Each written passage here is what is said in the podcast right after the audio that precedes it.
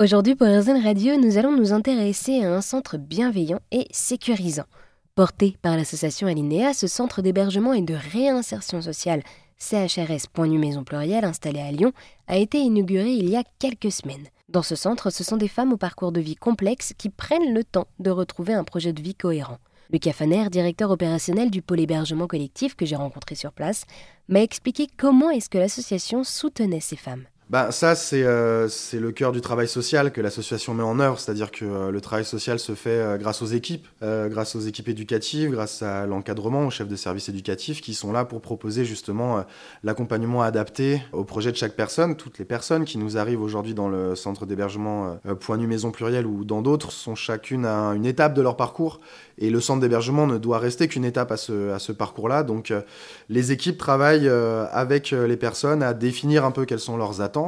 quels sont leurs besoins, de définir toute la partie, je dirais, euh, la base, c'est-à-dire l'accès au droit. En tout cas, de pouvoir s'ouvrir sur l'extérieur et construire un peu son, euh, son, projet de vie, son chemin. Pour ce faire, nous, au sein de chacun de nos établissements, et, Point Nuit Maison Plurielle euh, fonctionne dans ce sens-là, on a ce qu'on appelle des équipes pluridisciplinaires. Une équipe pluridisciplinaire, c'est une équipe qui va être composée de plusieurs professionnels différents, à la formation différente, à l'expérience différente, qui vont chacun, je dirais, accompagner un prisme de la personne. C'est pour ça que, par exemple, sur CHRS Point Nuit, ben, on a une personne qui est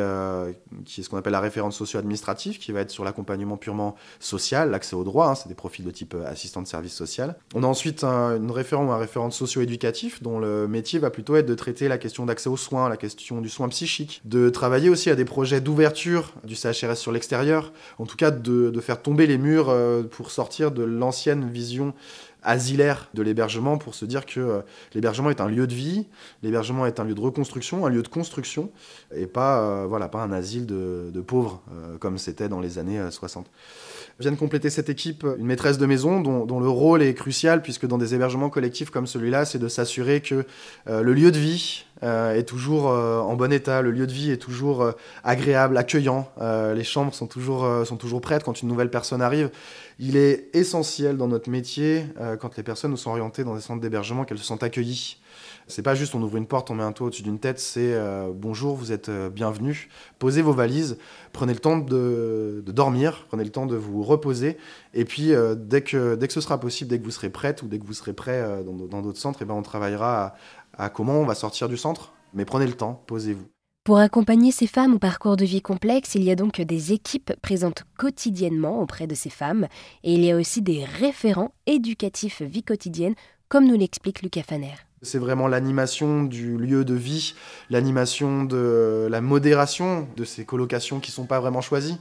de donner vie au quotidien à, la relation d'aide, d'entraide et, euh, d'écoute, et d'accompagner au besoin euh, les dames sur des petites actions et sur des, euh,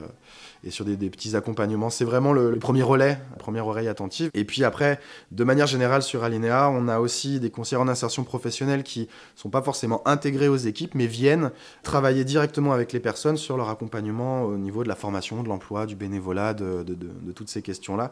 Et puis après, toutes les personnes qui accompagnent aussi euh, au niveau du siège, sur le suivi administratif, sur, euh, sur ces éléments-là, les personnes qui viennent faire les petites réparations, nos agents, de maintenance, voilà, c'est tout un ensemble au bénéfice euh, et, avec la même vocation qui est d'accompagner le mieux possible les personnes qu'on héberge. Eh bien, merci beaucoup Lucas de nous avoir euh, présenté ce centre d'hébergement et de réinsertion sociale Point Nuit Maison Plurielle qui se situe dans le 4e arrondissement de Lyon. Merci à vous d'avoir mis la lumière sur notre activité. Et pour en savoir plus, rendez-vous sur erzen.fr où vous trouverez toutes les informations.